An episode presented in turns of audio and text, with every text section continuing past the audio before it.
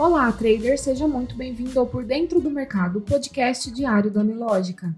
Você confere agora os acontecimentos e dados econômicos que estão movimentando o mercado financeiro nesta quinta-feira, 20 de abril. Na sessão de hoje, véspera de feriado e com vencimento de opções sobre ações, o Ibovespa busca se recuperar das perdas anotadas ontem, quando investidores reagiram aos detalhes da proposta da âncora fiscal. Às 14 horas e 45 minutos, o índice apresentava alta de 0,67%, aos 104.610 pontos. O dólar comercial no mesmo horário registrava queda de 0,75%, cotado a R$ 5,04. No cenário externo, comentários de membros do Banco Central americano entram no radar na procura por pistas sobre a trajetória de juros no país. Os principais índices de Wall Street operam em leve queda. O índice Dow Jones está em baixa de 0,10%. O S&P 500 cai 0,19% e Nasdaq também está em queda de 0,05%.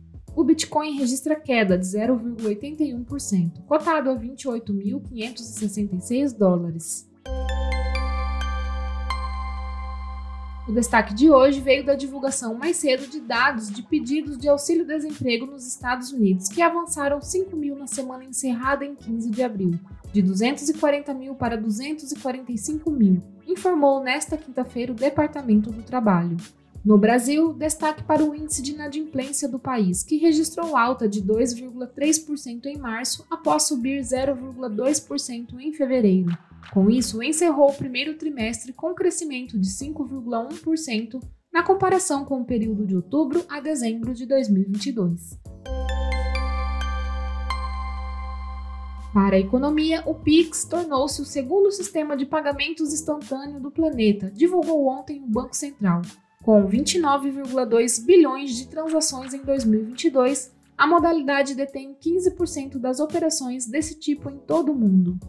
Nos destaques corporativos, a Uzi Minas publicou ontem lucro líquido de 544 milhões de reais no primeiro trimestre, uma queda ante o desempenho positivo de cerca de 1,3 bilhão, obtido um ano antes, mas acima da expectativa do mercado. A petroquímica Braskem informou nesta quinta-feira que a Justiça de Alagoas determinou o bloqueio de cerca de 1,1 bilhão de reais das contas da empresa Segundo comunicado ao mercado, a companhia afirmou que a determinação decorre de ação movida pela Defensoria Pública de Alagoas no contexto do fenômeno de afundamento de solo em Maceió.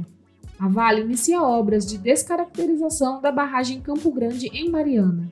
A Vale informou que as obras de descaracterização da barragem Campo Grande, localizada em Mariana, em Minas Gerais, começaram nesta quinta-feira. Com isso, seis das 18 estruturas alteadas a montante da Vale no Brasil, que ainda passarão pelo processo, já tiveram as obras iniciadas.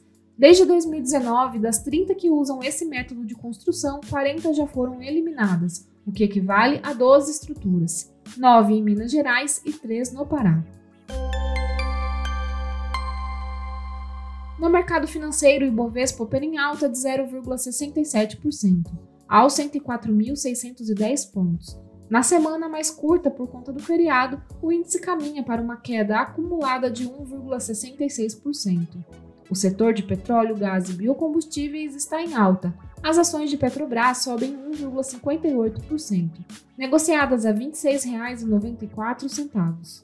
As ações da mineradora Vale operam em queda de 0,5%, cotadas a R$ 75,88. Destaque positivo para as ações de Rap Vida, que sobem 8,47%, seguida das ações do Grupo Soma, que registram alta de 6,01%, e Eco Rodovias com alta de 4,23%.